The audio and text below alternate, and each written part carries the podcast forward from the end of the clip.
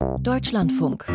Der Politik-Podcast. Folge 294 und wir wollen diese Folge nutzen, um die Vorhaben der Ampel zu sortieren, nämlich zu den Themen Fachkräfte, Einwanderung, Staatsangehörigkeitsrecht und das Chancenaufenthaltsrecht. Viele Dinge, viele äh, unterschiedliche Dinge, die aber auch irgendwie doch miteinander zusammenhängen. Zumindest geht es um Menschen, die irgendwann mal nach Deutschland gekommen sind oder es möglicherweise noch vorhaben. Mein Name ist Panayotis Gavrilis. Ich bin hier im Hauptstadtstudio und beschäftige mich unter anderem auch mit Themen der Einwanderungs- und Migrationspolitik. Und neben mir im Studio, wir sind tatsächlich zu viert im Studio. Wer ist neben mir? Gudula Geuter. Ich äh, kümmere mich äh, unter anderem um Rechtspolitik und die Grünen und habe mich 15 Jahre lang um die Innenpolitik gekümmert. Das heißt unter anderem auch um alle Fragen von Einzuwanderung und Einbürgerung.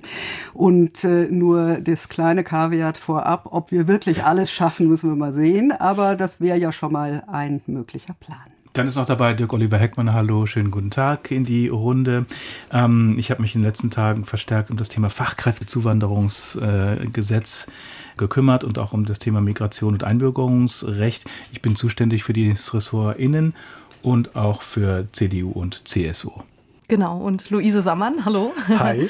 äh, ja, wenn du sagst, du bist verantwortlich für unter anderem für Migrationspolitik, dann würde ich sagen, ich bin äh, für Migrationspolitik Gesellschaft, ne, die Einwanderungsgesellschaft, so ein bisschen das Ohr an den Communities vielleicht ähm, und gucke eher so aus deren Perspektive auf diesen, diese Themen. Also was denken eigentlich die Einwanderer und Einwanderinnen selbst über das? Fangen wir mal, Dirk Oliver, an. Heute ist Mittwoch. Ähm, Im Kabinett war, war das Fachkräfteeinwanderungsgesetz wahnsinnig sperrig. Vielleicht kannst du uns ein paar Stichpunkte Punkten erklären für Leute, die es vielleicht noch nie gehört haben. Warum gibt es das überhaupt und was steckt dahinter? Mache ich sehr gerne. Ähm, ich habe es hier auch hier liegen. Es ist noch nicht das Gesetz, es sind die Eckpunkte, die erst im Kabinett gew äh, gewesen sind. Das wird dann noch zu einem Gesetz werden im Gesetzgebungsverfahren, dann das eben folgen wird. Aber es ist eben gesagt noch nicht das Gesetz. Ja, und das ist ein ziemlich komplexes äh, Vorhaben. Die sind ziemlich detailliert, diese, diese Eckpunkte. Ähm, äh, es ist ja so, dass wir in Deutschland einen Fachkräftemangel haben, einen erheblichen und auch einen ähm, demografischen demografisches Problem. Das heißt, alle Expertinnen und Experten sind sich einig, wir brauchen Zuwanderung ähm, aus dem Ausland, wir brauchen Fachkräfte. Da gehen die Zahlen so ein bisschen auseinander. Die einen sagen 140.000, andere sagen 400.000 Personen im Jahr. Ähm, und äh, die Ampelkoalition hat sich eben auf die Fahnen geschrieben, äh, die Hürden massiv abzusenken dafür äh, um das zu erreichen, auch um die eigene Wirtschaft am Laufen zu halten und die eigenen Sozialsysteme. Mhm. Also nicht nur Gutmenschentum nach dem Motto, kommt alle rein, sondern aus eigenem wohlverstandenen Interesse heraus. Ökonomisches Interesse. Genau. Und die Ampel hat sich dann auf die Fahnen geschrieben, das modernste Zuwanderungsgesetz äh, in dem Bereich Europas auf die Beine zu stellen. Ja, und dann, man will halt die Hürden, wie gesagt, senken. Und zwar, äh, ich gehe mal ein bisschen ins Detail rein, damit allen klar ist, worum es geht, in drei Bereichen, in drei verschiedenen Säulen, so nennt das die Koalition. Erste Säule sind Personen mit akademischer Ausbildung, also Akademiker, oder mit Personen mit Berufsabschluss, die schon einen Arbeitsvertrag in Deutschland in der Tasche haben. Ähm, bei denen werden die Hürden abgesenkt insofern, als Nachweise über Qualifikationen dann auch nachgereicht werden können, wenn man dann schon in Deutschland lebt und arbeitet. Diese Fachkräfte, die dürfen dann auch in Zukunft in allen Bereichen arbeiten und nicht nur in dem Bereich, den sie erlernt haben, wenn sie den entsprechenden Vertrag dann eben bekommen. Das ist ein großer Unterschied. Ne, das ist ja genau, das ist immer wichtig zu sagen. Und ähm, bei IT-Fachkräften zum Beispiel ist nochmal so ein Sonderfall. Da werden zum Beispiel die äh, Sprachkenntnisse abgeschafft. Vorher war es immer so, oder bis jetzt ist es immer so, dass man deutsche Sprachkenntnisse vorweisen muss. Also die Notwendigkeit das der Sprachkenntnisse. ja, genau. Und das ist nämlich da eben nicht mehr notwendig in, IT, in, im IT-Bereich, weil da ist einfach Verkehrssprache äh, Englisch und da passt man hm. sich so ein bisschen so einfach der, den Lebensrealitäten ähm, an. Auch das ähm, ein Riesenunterschied, ne? wenn man bedenkt, dass wir konkurrieren mit anderen Ländern. Das ist genau der, der, der mhm. die Zielrichtung dieses Gesetzes natürlich. Wir sind im globalen Wettbewerb, das hat Hubertus Heil heute auch nochmal gesagt, um die klügsten Köpfe der Welt. Wir brauchen diese Leute. Und auch der Zuzug von Familienangehörigen zum Beispiel, das wird, das wird vereinfacht. Da, da kommen wir vielleicht noch darauf, aber das halte ich für einen ganz wesentlichen sogenannten weichen Faktor. Das ganz wichtig, absolut. Da werden keine Sprachvoraussetzungen mehr verlangt eben auch.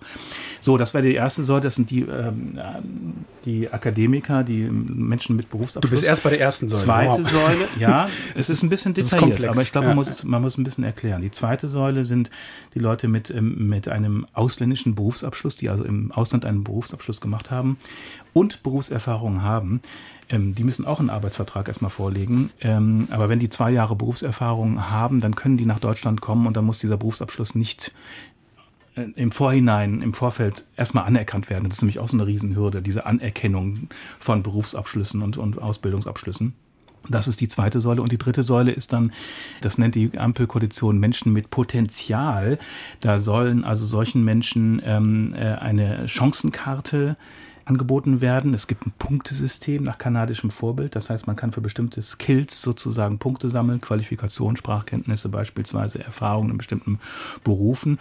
Ja, und dann kann man hier nach Deutschland kommen und sich eine Zeit lang Arbeit suchen und das soll eben auch Leute, die eben ja, wo man denkt, die Leute haben Potenzial, die können wir brauchen in Deutschland, denen das zu erleichtern, nach Deutschland zu kommen. Und jetzt habt ihr gerade gesagt, nicht nur Gutmenschentum, auch wirtschaftliche Interessen. Da muss man jetzt mal dazu sagen, das ist keine Erfindung der Ampelkoalition, sondern das ist Absolut. natürlich etwas, was sich als politischer Wille man kann sagen, durch die letzten Jahrzehnte zieht. Ähm, wir haben ja diese verschiedenen Wege der Zuwanderung und davon ist eben einer, der im politischen Fokus immer sehr steht, äh, ist äh, die über ähm, Asyl und ähm, Asylantrag, mit welchem Ergebnis auch immer.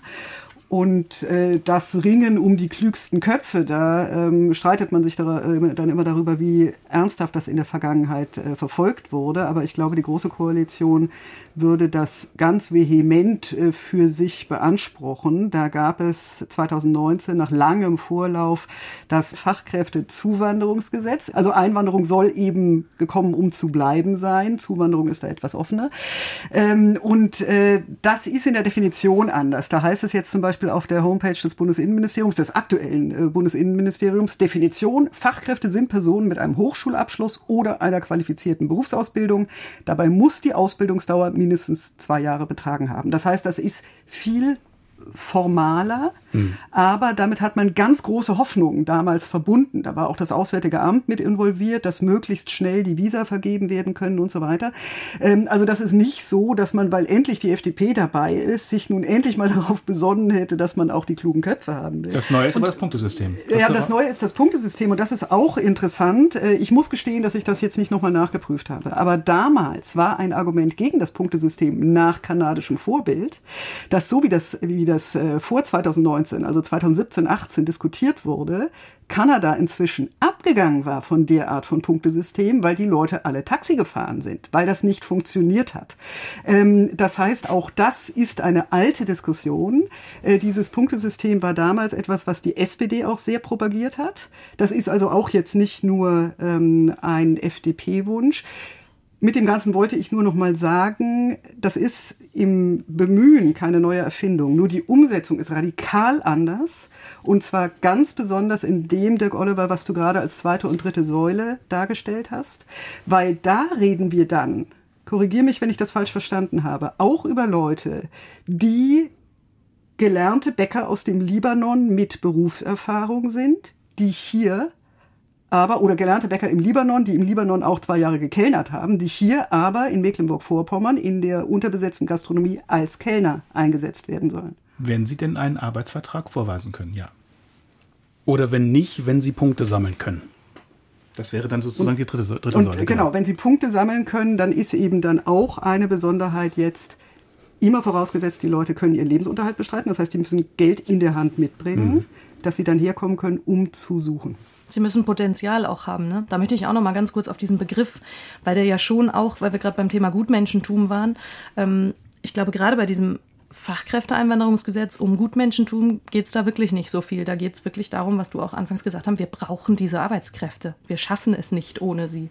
Und deswegen muss was passieren. Und da sind wir eigentlich ganz weit weg von Gutmenschentum. Und ich finde, es kommt in so Begriffen und ja auch in der aktuellen Diskussion dann immer wieder durch. Also Menschen mit Potenzial mh, hm, kann man ja schon irgendwie sich auf der Zunge zergehen lassen und äh, auch äh, irgendwie sich fragen, ob das, also wer ist denn ein Mensch mit Potenzial und wer ist dann einer ohne Potenzial? Ja also gut, da soll es dann bestimmte Kriterien geben, wie zum Beispiel Sprachkenntnis oder bestimmte Erfahrungen.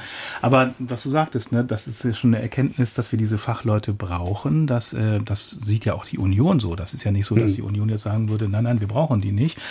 Ähm, und äh, war ja auch ganz interessant, wie sich Friedrich Merz da gestern nach der Fraktionssitzung dahingestellt hat und gesagt, ja, wir sind offen für Diskussionen, wir, wir schauen uns das an. Und er hat auch in einem Halbsatz gesagt, das war bei uns auch schon mal Thema, dieses äh, Punktesystem. Also wir sind da konstruktiv, wir, wir, wir sind da gesprächsbereit. Mm, aber er hat jetzt auch heute nochmal im Frühstücksfernsehen gesagt, ähm, das Potenzial ist ja bisher noch überhaupt gar nicht ausgelöst, um in die politische Diskussion vielleicht reinzukommen. Die Auseinandersetzung zwischen Regierung und, und Opposition. Also Potenzial jetzt im anderen Sinn? Das Potenzial im anderen Sinne, denn zum Beispiel in Deutschland, wir hätten 1,5 Millionen Arbeitslose, 2,9 Millionen äh, offene Stellen. Da müsste man ja erstmal was, was dagegen tun. Das, das heißt ja nicht, ne? dass alle arbeiten so. können, ne? die arbeitslos sind. Da ja, ja, unterschiedliche Gründe. Also ich will es jetzt nur mal ganz kurz ne, äh, erwähnen. Ne? Ja. So. Also das Beispiel, das ich eben genannt habe, die Gastronomie in Mecklenburg-Vorpommern, die einfach händeringend Leute sucht und sie nicht findet. Da kann man sich auch auf den Standpunkt stellen, das ist halt einfach zu schlecht bezahlt. Oder Pflegedienste zum Beispiel. Niemand will, niemand will im Pflegebereich arbeiten. Also das, das ist ein Punkt. Und ein anderer Punkt, den auch Friedrich Merz, äh, äh, das war heute Morgen äh, im Frühstücksfernsehen äh, genannt hat, äh, ist, wir haben nun dieses Gesetz 2019. Hm. Damit wollten wir bestimmte Leute äh, gewinnen die haben auch Anträge gestellt in den verschiedenen Botschaften dieser Welt und diese Anträge werden nicht bearbeitet. Man muss dazu sagen, das war von Anfang an als Problem gesehen worden. Deswegen war das Auswärtige Amt mit dabei. Da hat man zum Teil wirklich deswegen auch Leute eingestellt. Und dann kam Corona. Das heißt, es gibt zum Teil auch äh, dann wirklich einen Bearbeitungsstau in den Botschaften. Das war, ist, wurde eben jetzt auch nochmal genannt als politisches Argument, ähm, dass das möglicherweise zu schnell geht. Also ich finde dieses, dieses Argument, entschuldige, ähm, dieses Argument, Moment mal, wir haben ja so viele Arbeitslose, wir brauchen keine äh, äh, Fremden, Fremden aus dem, aus dem Ausland. Das hört man schon auch häufig aus der Unionsfraktion. Alexander Trom, mit dem habe ich ein Interview geführt, zum Beispiel für einen längeren Hintergrundbeitrag, der hat das immer wieder wiederholt und gesagt, wir haben doch die eigenen, eigenen Leute. Und das kann so ein Totschlagargument sein, das kann so sein, wir wollen die halt einfach nicht es hat trotzdem auch einen Punkt, denn in der Tat, wir haben diese Leute ja in, im Inland, die man vielleicht mal qualifizieren könnte. Und andererseits muss man auch wiederum sagen, die Ampel tut auch was dafür, für die Qualifikation. Nämlich, das ist ja auch ein Teil ähm, äh, dieser ganzen Reformprojekte. Bei dem Bürgergeld zum Beispiel, da soll ja ein Schwerpunkt gelegt werden auf die Qualifizierung von Arbeitslosen. Insofern kann man nicht behaupten, dass da die Regierung völlig untätig wäre. Und ich habe auch nicht das Gefühl, dass man, wenn man mit Arbeitgebern und Arbeitgeberinnen spricht, ähm, dass das da die vorherrschende Meinung ist, wir können das auch mit Leuten aus dem Inland sozusagen stemmen, was da vor uns äh, Im Gegenteil. liegt. Sondern man hört da immer wieder bei den, mhm. ne, gerade auch im Pflegebereich, aber auch in anderen Bereichen, die sagen ganz klar, wir brauchen diese Leute. Deswegen in Berlin zum Beispiel Charité, Vivantes, die rekrutieren ja selbst inzwischen äh, im Ausland ganz gezielt Pflegekräfte. Ja, das, das ist sicherlich so und das hat sicherlich auch seine Berechtigung. Nur ganz abstrakt, auf einer, auf einer sehr abstrakten Ebene könnte man natürlich auch sagen, wenn das so geht, äh, dass man Arbeitskräfte kriegt, ohne die Gehälter heftig anpassen zu müssen und so weiter, dann ist das natürlich eher ein Argument der Arbeitgeber. Das stimmt, das ist auch ein ganz wichtiger Punkt, glaube ich. Diese, diese Frage, wollte ich noch mal ganz kurz, weil mir das eben auch schon aufgefallen ist. Ähm, da ist leicht so eine arrogante Haltung auch dahinter. Alle wollen ja zu uns kommen. Hm. Ne, wir, also alle reißen sich ja darum, auf der Welt zu uns nach Deutschland zu kommen und unsere schönen Euros zu verdienen.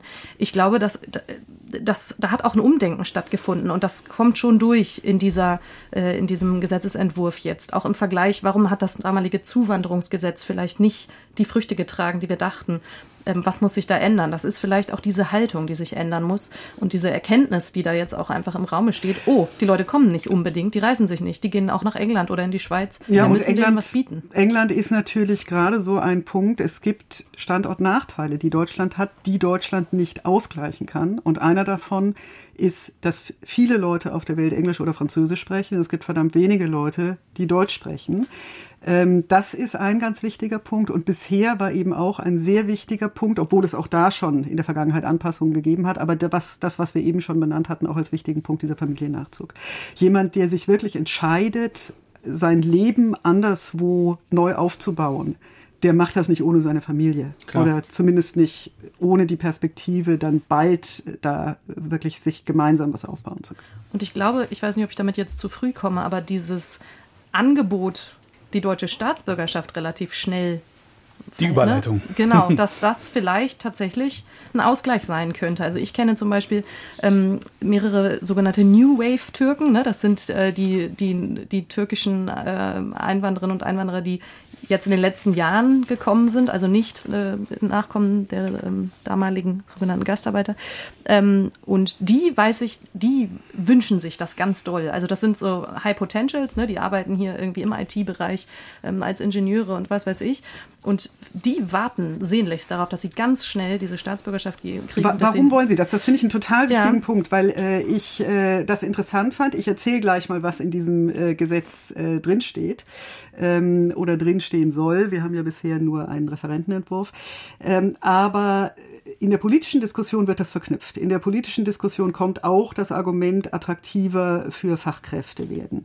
Äh, die Gesetzesbegründung nennt das nicht, der Koalitionsvertrag nennt das auch nicht. Äh, Kanzler Olaf Scholz hat sich gestern, vorgestern geäußert dazu, hat das auch nicht genannt, sondern hat das in den Kontext Demokratie gestellt, hat gesagt, wer hier lebt, wer, von dem wir schon gesehen haben, dass er dauerhafter hier lebt, ähm, der äh, soll teilhaben eben auch durch Wahlen an dieser Gesellschaft. Und ähm, ich weiß gar nicht, wie groß dieses Argument, aber äh, das ist äh, interessant, dass du das auch wirklich als, äh, als hartes Argument äh, nennst.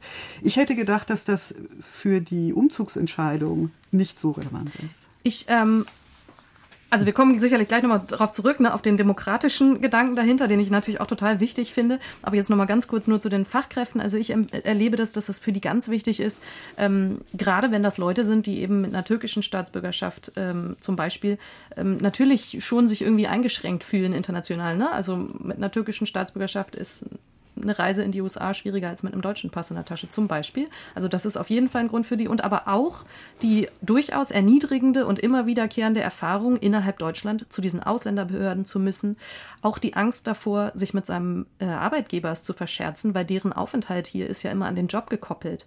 Wenn jetzt also der super IT-Fachmann sich mit seinem Chef verscherzt und den Job verliert, muss der auch Sorge haben, wie geht es dann hier weiter. Der würde einen anderen Job finden, da bin ich mir sicher bei der also Lage. In, pardon, in der Tat, es sind natürlich zwei verschiedene Projekte, die auch verschiedene Leute ansprechen soll, aber es gibt insofern schon noch einen Zusammenhang, würde ich auch sagen, würde ich mit unterschreiben, wenn man sagt, auch beim Staatsbürgerschaftsrecht modernisiert man sich ein Stück weit und ist ein bisschen offener, ist das natürlich auch ein Signal an potenzielle Fachkräfte aus dem Ausland. Das würde ich schon sagen. Gut, du hast es angesprochen. Vielleicht dann switchen wir jetzt ein bisschen und, und steigen in das Thema an. Äh, ein Staatsbürgerschaftsrecht. Äh, vergangenen Freitag wurde der Referentenentwurf öffentlich und seitdem ist die Debatte eigentlich in, in vollem Gange. Vielleicht kannst du ganz kurz erklären, ähm, was soll sich ändern? Wer kann Deutscher werden? Ein ganz wichtiger Punkt äh, ist eigentlich ein gradueller Unterschied äh, zu bisher, und das ist aber einer, der politisch sehr diskutiert ist. Äh, das ist ähm, die Frage, wie lange jemand in Deutschland gelebt haben muss, bevor er diesen Antrag stellen kann. Das sind derzeit acht Jahre. Äh, das sollen in Zukunft stattdessen fünf Jahre werden. Und wenn jemand ganz besondere Integrationsleistungen, wie es heißt, äh, nachweisen kann, dann schon nach drei Jahren. Das kann im schulischen, beruflichen ähm, Bereich sein, das kann ehrenamtliches Engagement sein, das können gute Sprachkenntnisse sein und das sind dann schon wirklich ernstzunehmende Sprachkenntnisse mit C1, die da äh, verlangt werden. Da muss man sich halbwegs auch in fremden Gebieten sozusagen zurechtfinden. Äh, das ist äh, ein Punkt, äh, der viel diskutiert wird, wobei man dazu sagen muss, dass es erhebliche weitere Voraussetzungen gibt, die man für eine Staatsbürgerschaft noch erbringen muss. Das sind Sprachkenntnisse, die man in jedem Fall äh, bringen muss. Da ist das B2, das ist also was, was man für jemand, der gelernt hat, Sprachen zu lernen, durchaus relativ schnell erreichen kann. Äh, für andere Leute natürlich nicht. Jemand, der das nie vorher ausprobiert hat, äh, kann das eine größere Hürde sein. Ähm, man muss, und das unterscheidet sich ganz grundlegend äh, von Fragen der Aufenthaltsberechtigung, man muss seinen Lebensunterhalt selbst sichern können. Das ist bei den Aufenthaltsberechtigungen so, dass man den überwiegend sichern können muss. Das heißt, man darf Aufstocker sein, man darf durchaus noch Wohngeld bekommen und ähnliches. Das ist hier anders. Hier muss man seinen Lebensunterhalt bestreiten können. Man darf natürlich äh, sich nicht wesentlich auf Straftaten äh, schuldig gemacht haben, sich zur freiheitlich-demokratischen Grundordnung bekennen und anderes mehr. Das ist also dieser ganz reguläre Weg. Äh, und dann äh, gibt es noch andere äh, Fälle. Es gibt natürlich die Kinder, die hier geboren werden. Da sollen es auch eben fünf statt acht Jahre sein, die die Eltern hier legal, ist wichtig, gelebt haben.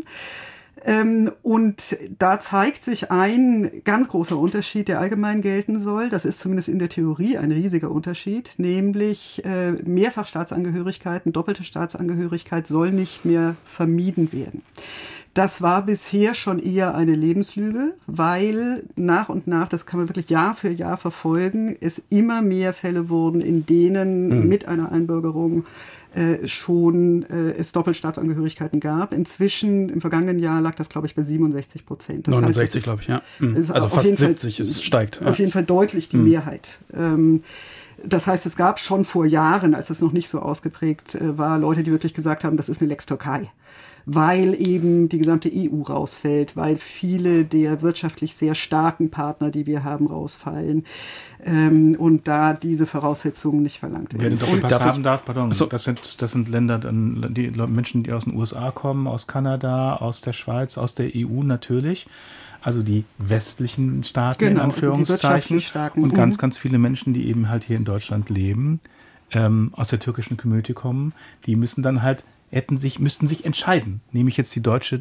Staatsbürgerschaft oder die, oder die türkische? Das, genau, genau, das ist für die Kinder. Das, die Optionspflicht soll aber entfallen. Genau, also, das ist das jetzt. Hm. Also bis, bisher ist es eben so, ähm, also da, diese, diese Frage der doppelten Staatsangehörigkeit, das gilt ganz allgemein und Folgen hat das äh, eben für die Kinder, die jetzt aus ähm, äh, hat das für die Kinder, die hier geboren werden. Ähm, da äh, gab es eben bisher eine Gruppe, bei denen nicht ganz besondere Zeiten, die sie hier gelebt haben und so weiter vorliegen. Die, für die galt die Optionspflicht. Und das soll entfallen, weil man einfach sagt, man nimmt die doppelte Staatsangehörigkeit hin. Dritte, nur ganz kurz noch, mhm. eine weitere Fallgestaltung. Im Koalitionsvertrag ist die Rede von der sogenannten Gastarbeitergeneration, wo man den Senioren die Möglichkeit äh, geben wollte. Ich habe eben gesagt, wer nicht gelernt hat, eine Sprache zu lernen, für den kann das eine ganz erhebliche Hürde sein. Das gilt erst recht für Leute, äh, die viel manuell gearbeitet haben die ganze Zeit und gar keine Zeit dafür hatten. Und für Leute, und das trifft eben für diese Generation zu, von denen sie selber, von denen aber vor allem der deutsche Staat dachte, dass die ohnehin nicht hier bleiben. Für die es also auch nie Angebote gab. Für die ne? es nie Angebote gab und die hier nicht bleiben sollten. Das war ja die mhm. Vorstellung. Das ist ja dieser Satz, wir haben Arbeitskräfte gesucht und Menschen bekommen. Das heißt, da Wiedergutmachung ist ein zu großes Wort, aber da will man Lebensrealitäten anerkennen und äh, auch wirklich Lebensleistungen äh, anerkennen. Das, was aber erstaunlich ist aus meiner Sicht äh, in diesem Referentenentwurf, der bekannt geworden ist, ist, dass man das breit begründet, dass äh, das verschiedene Begründungsebenen hat und so weiter. Und dann kommt ganz apodiktisch, ganz lakonisch der Satz, äh, und das soll auch für alle anderen über 67 gelten. Das heißt, für andere Senioren soll es auch gelten, dass sie ähm, nicht schriftlich Sprachkenntnisse nachweisen müssen, dass sie auch kein äh, kein Kenntnistest über Deutschland äh, nachweisen. Das heißt, Leute in dem Alter, sollen. die eben vor fünf Jahren beispielsweise eingewandert und die sind. Können und eben dann nicht erst, nur die, genau. die Gastarbeitergeneration in genau. Anführungszeichen. Die können ne? dann relativ frisch in Deutschland sein und für die gilt das auch schon längst nicht mehr, dass es für die keine Angebote gab und so. Ich könnte mir vorstellen, dass das eine Verhandlungsmasse ist, die man da reingeschrieben hat. Ich bin da sehr gespannt, was das überhaupt für, für Folgen haben wird, weil ich jetzt so aus meinen Erfahrungen mit Gesprächen mit, ähm, genau mit türkischstämmigen Menschen über 67, da glaube ich nicht, dass die jetzt losrennen werden und hier die deutsche Staatsbürgerschaft beantragen, weil also bei Jüngeren sehe ich durchaus dieses Bedürfnis, ich möchte mitentscheiden. Ne? Also, und das können ja auch oft wirklich, es ist ja vieles, was, was einen wirklich betrifft, als zum Beispiel Bürgerin von Berlin, ähm, gibt es da ja vieles, wo gerade diese Gruppen vielleicht auch ganz konkret betroffen sind und einfach dann dieses Gefühl haben, ich darf hier nicht mitentscheiden.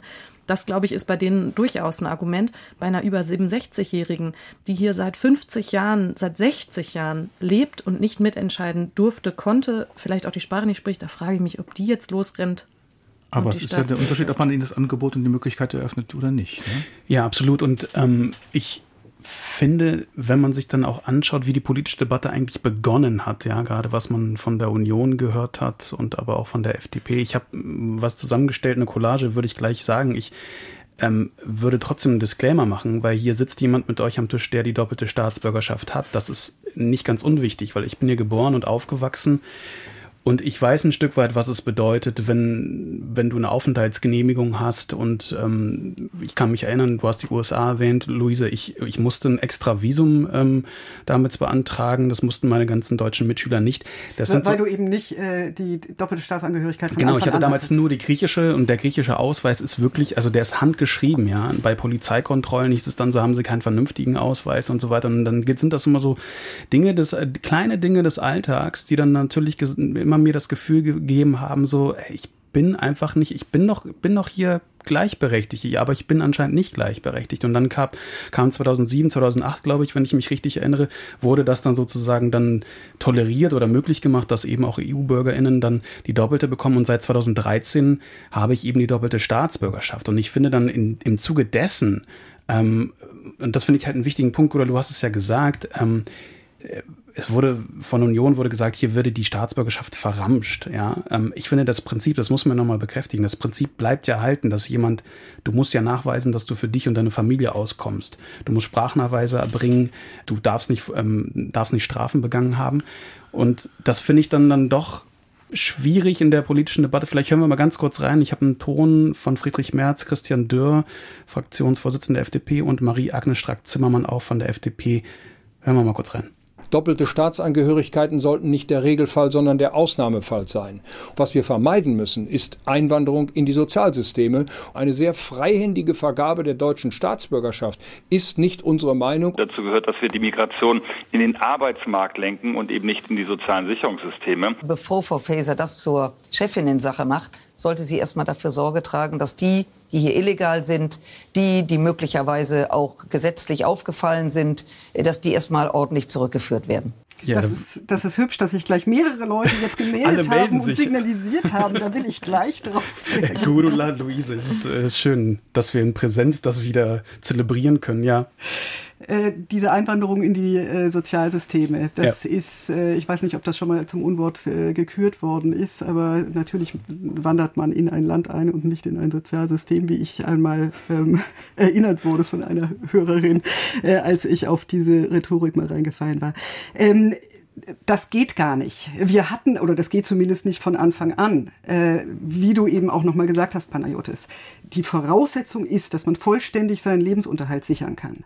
Äh, das heißt, es kann natürlich irgendwie passieren, dass man die Voraussetzungen erfüllt, dann etwas passiert im Leben, und dann ist man vollständiger und vollwertiger Staatsbürger und dann kann man natürlich auch irgendwie Leistung des Sozialstaats in Anspruch Genau so argumentiert die Union. Aber, mhm. Das ist aber die Reihenfolge. Das heißt, äh, eine Einwanderung in das Sozialsystem, um doch mal bei, der, äh, bei dieser Bezeichnung zu bleiben, das klingt ja so, als würde man das vorsätzlich machen. Ich komme jetzt, ich nehme eine Arbeit an, ich kann meinen Lebensunterhalt sichern und danach sage ich, haha, jetzt kann ich Sozialhilfe beantragen. Das ist schon ein nochmal anderes Menschenbild, als dass man sagt, wir wollen hier nicht die Möglichkeit geben, dass Leute, äh, die den Lebensunterhalt nicht sichern können, äh, dem Sozialstaat zur Last fallen.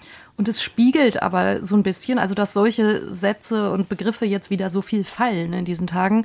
Ähm, spiegelt oder zeigt schon so ein bisschen, was, woran es noch fehlt, damit wir wirklich ein Einwanderungsland äh, werden. Ne? Also auf der einen Seite sagen wir, wir wollen jetzt irgendwie diese ganzen Fachkräfte und Menschen mit Potenzial und auf der anderen Seite führen wir wieder solche Diskussionen, die ja auch nicht neu sind, ähm, auf einem Niveau, das verletzend auch ist für diejenigen, ähm, die das betrifft. Also jemand, der ja. sich jahrelang um die Staatsbürgerschaft vielleicht bemüht hat und es auch geschafft hat und sich jetzt anhören muss, die wird hier verramscht und solche, solche Begrifflichkeiten. Das nimmt ja auch ein bisschen Schaden an der Staatsbürgerschaft selber, finde ich, an, dem, an der Institution.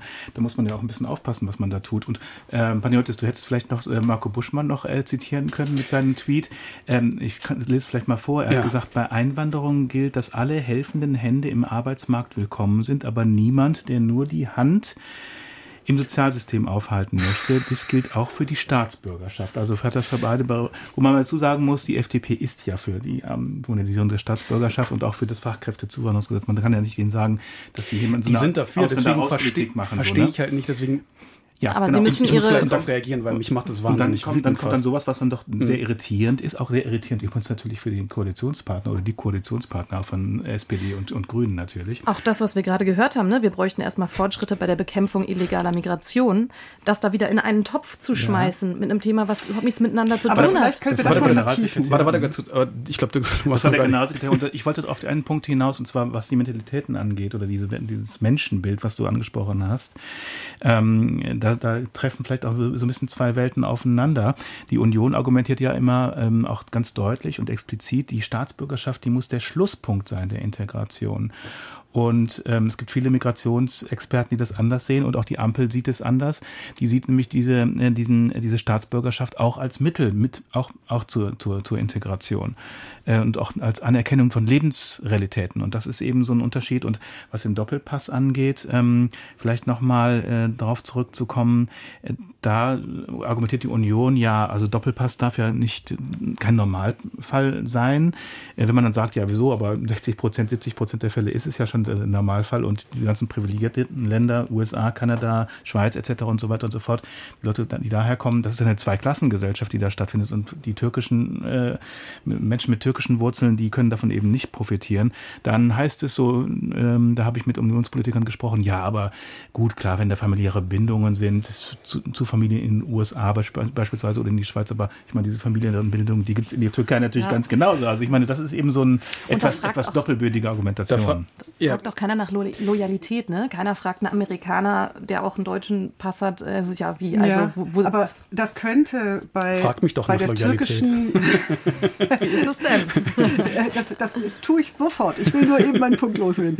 Ähm, das, da haben wir natürlich auch einen etwas breiteren Diskurs, was Loyalitäten betrifft. Ähm, ein bisschen bei Leuten mit russischen Bindungen, vor allem eben mit türkischen, weil wir da natürlich auch diese Erfahrung haben mit einem Herrn Erdogan, der wirklich übergreift äh, mit äh, politischer Werbung in die deutsche politische Diskussion und da auch eine gewisse Anhängerschaft findet. Das ist tatsächlich ja, also insofern muss man sagen, das ist auch gemeint zu einem gewissen Grad als Lex Türkei. Ich glaube aber, das besteht schon länger als Erdogan, ne? diese, dieser, diese Angst vor der Doppelstaatlichkeit. Ja. Und ich glaube auch nicht, wenn er morgen abgewählt wäre. Ich habe ein. Äh, ich, es besteht schon länger. Nee, nee, ich, genau, ich, ich versuche jetzt einfach zu, zu, das zu umschiffen, weil ich habe in den Archiven ähm, oder ähm, ähm, ähm, Tom Funke, der ähm, uns hier netterweise zugearbeitet hat, hat nämlich einen Ton rausgefunden von Roland Koch, ähm, der 1999 eine Kampagne gegen eben die doppelte Staatsbürgerschaft im hessischen Wahlkampf äh, gefahren hat. Und wir hören uns das mal kurz rein und dann vielleicht mit der Frage verbunden, sind wir eigentlich knapp über 20 Jahre da eigentlich weiter? Wir wissen, dass es äh, eine sehr große Mehrheit der Deutschen gibt, die gegen die doppelte Staatsbürgerschaft ist. Diese Mehrheit ist weder extremistisch noch radikal. Wir wissen auch, dass es immer den Versuch von Trittbrettfahrern gibt, dass es immer Emotionalisierung am Rande gibt. Und wir versuchen gerade durch die Art unserer nüchternen Argumentation, auch durch die Klarheit des Aufrufes, dafür zu sorgen, dass dies eine Aktivität ist, in der die demokratische Mehrheit der Deutschen sich äußern kann und äh, das von niemandem diskreditiert wird. Er verteidigt damit, das muss ich noch ergänzen, damals gab es Unterschriftenaktionen, wo dann ähm, Unterschriften im, ja, im Straßenwahlkampf dann gesammelt wurden gegen die doppelte Staatsbürgerschaft. Und ich habe einen Tweet gesehen von Andreas Scheuer, manchen ist er ja noch bekannt, Minister AD, der nahegelegt hat in seinem Tweet, ja, warum, das könnte man ja machen, das wäre ja sozusagen im Vorhaben sinngemäß, wäre ja basisdemokratisch, so wie das die Grünen ja gerne hätten. Äh, Gudula, du hast dich gemeldet. Ähm, ich habe diesen Ton nochmal mitgebracht und habe mich gefragt, weil das viel auch diese Roland Koch ähm, Parallele gezogen wird. Für mich ist das was völlig anderes. Ich, ich glaube, wir sind wirklich äh, gesellschaftlich woanders und äh, wir ja. sind auch in der Union woanders, würde ich, Merz würd ich ab. mal behaupten. Also Merz lehnt es ab, die doppelte Staatsbürgerschaft. Hat er gesagt, als Regelfall, als, als, Regelfall. Als Regelfall. Ja, ja, ja. Dass man kann eine politische Dis äh, Position so oder so haben. Man hm. kann auch im internationalen Vergleich äh, beides begründen. Äh, es ist wohl, äh, hat sich in den letzten Jahren so entwickelt, dass die doppelte Staatsangehörigkeit oder Mehrfachstaatsangehörigkeiten immer mehr auch international akzeptiert werden. Das ist aber jetzt nicht eine völlige Alleinstellung zu sagen, äh, ich will, dass das der Ausnahmefall ist. Also äh, man kann auch nicht irgendwie jede politische ähm, Position dann mit derselben Meinung äh, verbinden, die damals, also damals äh, war, äh, gab es diese, diese viel zitierte Frau, den O-Ton, wo kann ich hier gegen Ausländer unterschreiben? Ähm, das, das ist gesellschaftlich eine andere Stimmung, die wir heute haben. Ich Und, bin da leider nicht ganz so optimistisch. Okay. Also ich finde, ähm, natürlich, wir haben durchaus ähm, jetzt erfrischende Ansätze, auch äh, durchaus in diesen äh, Gesetzesvorhaben hier. Mm, ich bin aber gesellschaftlich doch dann auch immer wieder schockiert, ähm, wie okay es immer noch ist, sich auf gewisse Art und Weise zu diesen Themen zu äußern. Und was ich eben gesagt habe, dass da Themen auch so immer in einen Topf geschmissen werden. Also alles, was irgendwie mit Ausländer zu tun hat, das kann man so in einem Abwasch machen. Wir reden ähm, über Staats-, über Einbürgerungsverfahren und dann kann man einfach sagen, nee, erstmal müssen wir Fortschritte bei der Bekämpfung illegaler Migration machen.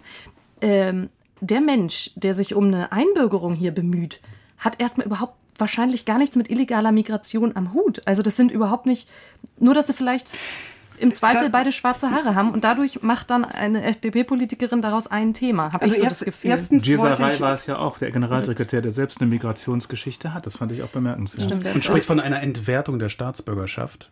Genau. Aber, ich, ich wollte äh, erstens nicht hm. sagen, dass die, äh, die, die Diskussion differenziert ist. Das ist sie bei diesen Themen nie. Ich glaube nur, es ist besser als zu Zeiten von Roland Koch. Äh, zweitens, das, was ihr jetzt zitiert, die FDP-Position, ich glaube, das ist es, das ist es, was ich auch vorhin meinte, das könnten wir nochmal vertiefen. Ja, gerne. Äh, dass dieses äh, Gebaren der FDP ist echt erklärungsbedürftig und ist auch je nachdem, wen man anhört bei der FDP, durchaus unterschiedlich. Ähm, die FDP hat nicht nur den Koalitionsvertrag unterschrieben, in der nicht alles, aber das meiste, was in diesem Referentenentwurf äh, drinsteht, schon drinsteht, sondern die FDP hat auch selber ein Programm in dem zum Teil noch weitergehende Sachen stehen. Also nach vier Jahren, nicht nach fünf Jahren und ähnliches. Ähm, die FDP-Äußerungen sind unterschiedlich. Wir haben jetzt sozusagen die schwierigsten schon mal rausgesucht mit äh, Gierserei ähm, und äh, Buschmann und anderen. Strack-Zimmermann. Strack-Zimmermann. Ja. Ähm, es gibt andere, wie zum Beispiel Konstantin Kuhle, der zu den Verhandlern mitgehört, auch innerhalb der Ampel, äh, der solches in einen Topf werfen vermeidet und der trotzdem sagt, es ist die falsche Reihenfolge. Und da muss man ein bisschen Interpretationsleistung bemühen, was ich schade finde. Ich finde, eine Partei sollte das von sich aus sagen, was sie möchte. Ähm, aber ähm, man muss ein bisschen suchen, was damit wohl gemeint ist. Und ich kann mir das nur so erklären, weil ich meine, was schadet es jetzt, das Einbürgerungsrecht zu machen? Das betrifft völlig andere Leute, wie du sagst, andere Gruppen von Leuten, aber auch zeitliche andere Leute. Die einen sind hier, die anderen sollen oder wollen noch kommen. Äh, was gäbe es für einen rationalen politischen Grund, hier eine Reihenfolge aufzustellen? Das ist die politische Verhandlungsmasse. Und wenn man das äh, so denkt, dann kann man sagen, als FDP, die Grünen wollen unbedingt, wie wir auch, aber den Grünen ist besonders wichtig, weiterzukommen in der Frage der Einbürgerung.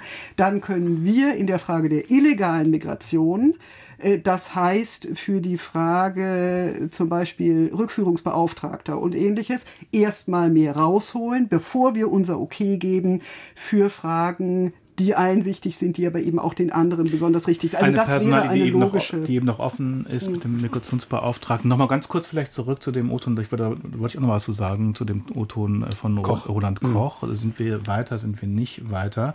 Ich stimme dir zu, wir sind eine ganz andere Gesellschaft. Äh, und auch die Union ist eine ganz andere Union. Das kann man nicht mehr mit so einem Reflex abtun. Das ist ja wie damals bei Roland Koch.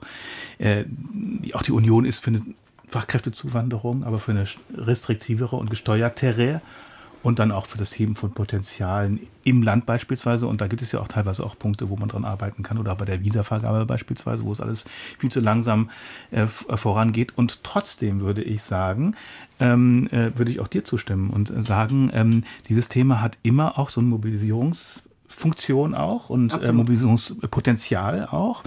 Und ähm, äh, ja, eine konservative Partei, eine christdemokratische Partei, die sich hinstellt und sagt, mal lieber ein bisschen langsam mit den Staatsbürgerschaften und mal ein bisschen langsam mit den doppelten Staatsbürgerschaften für die ganzen Türkinnen und Türken, die hier leben beispielsweise, äh, da weiß man schon, dass man da auch eine Stimmung trifft. Ja. So, und ich denke mal, insofern Absolut. sind beide Positionen, haben was für sich. Ähm, und ich finde, man muss schon auch aufpassen, ob man da mit, mit solchen, mit solchen ähm, Initiativen nicht das gesellschaftliche Klima auch ähm, ja. äh, verdirbt. Ich ja? finde es wahnsinnig gefährlich. Ich finde es wahnsinnig gefährlich. Und ich finde, ich bin eher bei Luise. Vielleicht ist die Art der Debatte an, eine andere geworden, weil auch die Union auch ähm, anerkannt hat, ähm, dass Deutschland ein Einwanderungsland ist.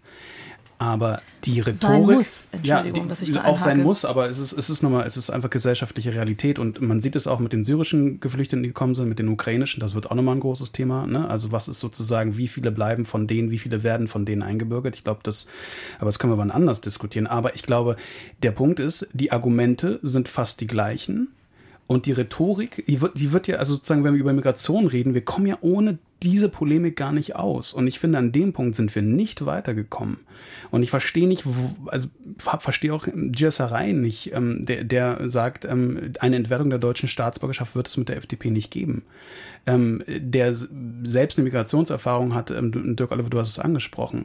Also ich glaube, die, die Muster sind ähnlich, sie werden nur anders aufbereitet. Und ich finde, ich finde gerade, und ich meine, wir sind ja erst am Anfang dieser Debatte, es ist ein Referentenentwurf. Wenn das ganze Ding durch den Bundestag geht und die ganzen, ähm, wir haben über die AfD noch nicht gesprochen, ähm, und wenn da die ganzen anderen ähm, Äußerungen auch noch dazu kommen, ich glaube, das wird, also das wird nochmal, das wird noch mal echt heftig, glaube ich. Sagen und wir mal, das können wir als bekannt voraussetzen, was von der, von der AfD kommt. Genau, aber, aber es, es, es, wird, und das ist eben das Problem. Und ich finde, ich finde, man muss sich halt schon, also weil ähm, es Staatsbürgerschaft, und ich kann es nicht leugnen, ist auch ein emotionales Thema für, für sozusagen alle, die sich da irgendwie ähm, angesprochen fühlen.